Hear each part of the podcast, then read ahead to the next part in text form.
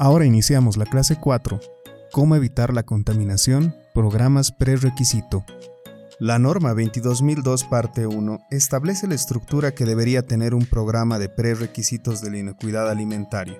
Es de aplicación en todas las organizaciones involucradas en la cadena alimentaria, sin importar su tipo, tamaño y complejidad.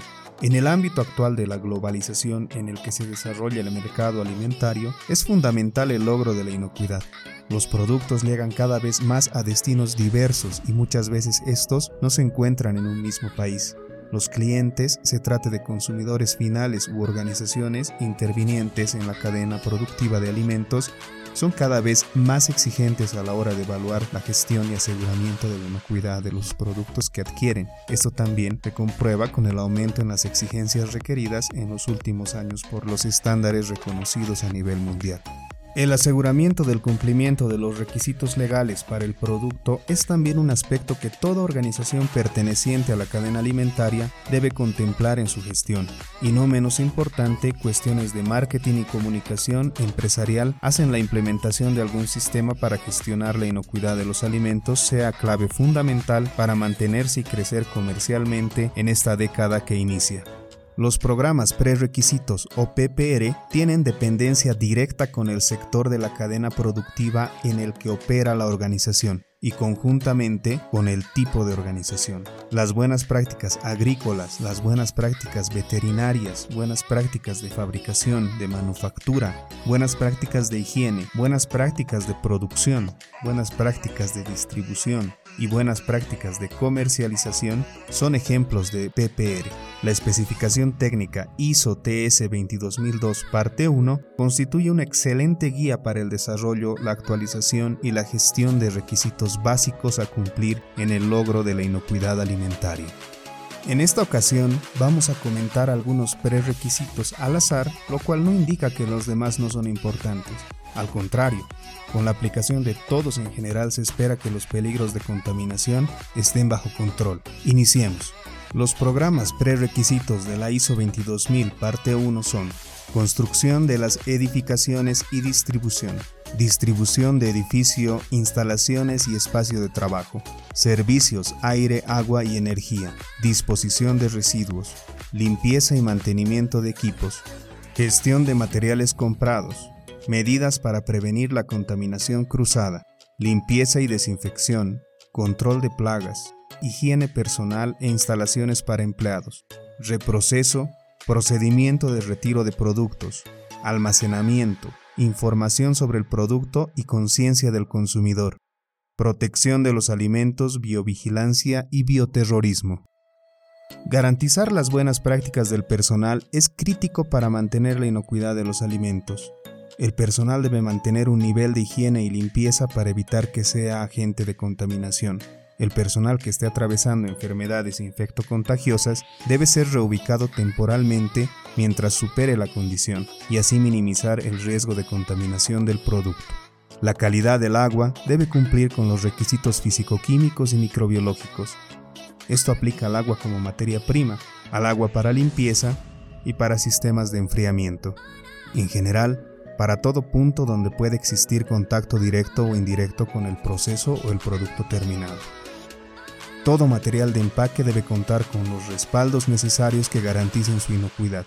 Entre estos son la certificación del ente regulador local de inocuidad, certificaciones internacionales que acrediten que el material o insumo es apto para el uso en industria de alimentos y cada proveedor debe ser sujeto a evaluación con una frecuencia definida. Evitar el deterioro edilicio. Los sectores productivos deben contar con planes de mantenimiento preventivo que garanticen la integridad de los edificios y ambientes. Estos planes deben ser monitoreados constantemente y establecer acciones en caso de desvíos. Repare aberturas no deseadas. Las áreas productivas o sensibles no pueden tener aberturas hacia el exterior o hacia zonas con potencial fuente de contaminación. Por ejemplo, los laboratorios no pueden tener acceso directo hacia las áreas de envasado. Toda abertura hacia el exterior, ventanas, puertas, deben estar cerradas y en lo posible selladas para evitar el acceso de polvo y plagas. Elimine rápidamente todo derrame de productos o materiales porque pueden considerarse fuente de contaminación. Estos deben ser limpiados de inmediato. Se debe eliminar microorganismos de equipos cumpliendo los protocolos establecidos. Se debe contar con un programa validado y efectivo de limpieza y saneamiento. Planes de limpieza específicos para cada sector deben ser aplicados y monitoreados constantemente planes de asepsia deben garantizar que los químicos utilizados para la limpieza y desinfección cumplen con los requisitos y recomendaciones de los proveedores. Cumplir rigurosamente las exigencias, tiempos, temperaturas, concentraciones de los ciclos de SIP u otro tipo de desinfecciones. Para asegurar la sanitización de los equipos, se debe garantizar los siguientes aspectos.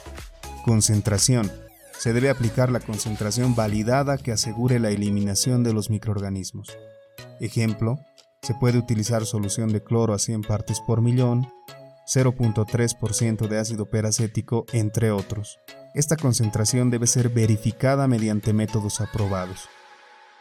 Temperatura. Aplicar la temperatura adecuada para eliminar los microorganismos. Por ejemplo, se utiliza temperaturas mayores a 75 grados durante 20 minutos en recirculación. Se puede utilizar también vapor saturado arriba de 150 grados durante 20 minutos. La temperatura de aplicación debe estar validada de acuerdo a las características del equipamiento. Tiempo. El tiempo es un factor crítico para asegurar la desinfección, por tanto se debe validar cuál es el tiempo suficiente de contacto Regularmente se cuantifica el tiempo cuando ya se alcanzó la temperatura y concentración de la solución de desinfección. Acción mecánica. En el caso de ZIP se pide 1.5 metros por segundo. Este flujo garantiza que se tenga la turbulencia necesaria al momento de aplicar el saneamiento en los equipos. Este flujo turbulento se considera acción mecánica. En el caso de COP también aplica, pero se complementa con la limpieza manual de las piezas o partes del equipamiento. Hablemos de la concentración adecuada. Si el protocolo dice alcohol al 70% y no alcohol puro al 96%, hay que diluirlo. El alcohol al 70% es más efectivo para destruir microorganismos que el alcohol puro, es decir, en menos tiempo destruye mayor número de microorganismos. Sigamos con el tema de la concentración. Al utilizar un agente de limpieza, se debe utilizar respetando la concentración y modo de uso que indique el proveedor porque si se usa a una concentración equivocada o exagerada, hasta podemos llegar a deteriorar los equipos. Por tanto, cuanto más limpio está un objeto, es más eficiente su desinfección. Limpiar elimina restos de producto, polvo, grasas que podrían proteger a los microorganismos que se quieren eliminar en el proceso de desinfección. Para el enjuague después de la limpieza, utilice agua tratada y controlada microbiológicamente. Utilizar la presión de agua necesaria para que el enjuague sea efectivo, pero evitando la formación excesiva de aerosoles. Las superficies deben quedar libres de químicos antes de sanitizar y desinfectar. La desinfección solo ha de aplicarse después de la limpieza que ha sido realizada. Cuidado con los paños para secar superficies. Estos deben estar limpios, de lo contrario es trasladar contaminación de un lugar a otro. ¿Y por qué hay que respetar la concentración, tiempo de contacto y temperatura de productos usados en la limpieza y desinfección de los SIPs? Porque los microorganismos no se destruyen todos juntos en el mismo momento. La muerte de una población es logarítmica. Decir que la muerte es logarítmica significa que cada cierto intervalo de tiempo se destruye una parte, una fracción, un porcentaje de la población viva. Cada cierto intervalo muere una cierta proporción de microorganismos. Por ejemplo, a una temperatura determinada, cada minuto muere un 90% de la población viva de microorganismos. Por ejemplo, con vapor a 80 grados centígrados, cada 3 minutos muere el 90% de las bacterias se necesitarían 15 minutos para destruir 100.000 bacterias. Pero ¿qué pasaría si en lugar de aplicar 80 grados durante 15 minutos, se aplicase vapor durante 5 minutos? Con vapor a 60 grados cada 8 minutos se muere el 90% de las mismas bacterias. Entonces se necesitarían 40 minutos para destruir 100.000 bacterias. Cada dos minutos un desinfectante a temperatura y concentración determinada destruye el 90% de las bacterias. Entonces se necesitarían 10 minutos de contacto con ese desinfectante para destruir 100.000 bacterias.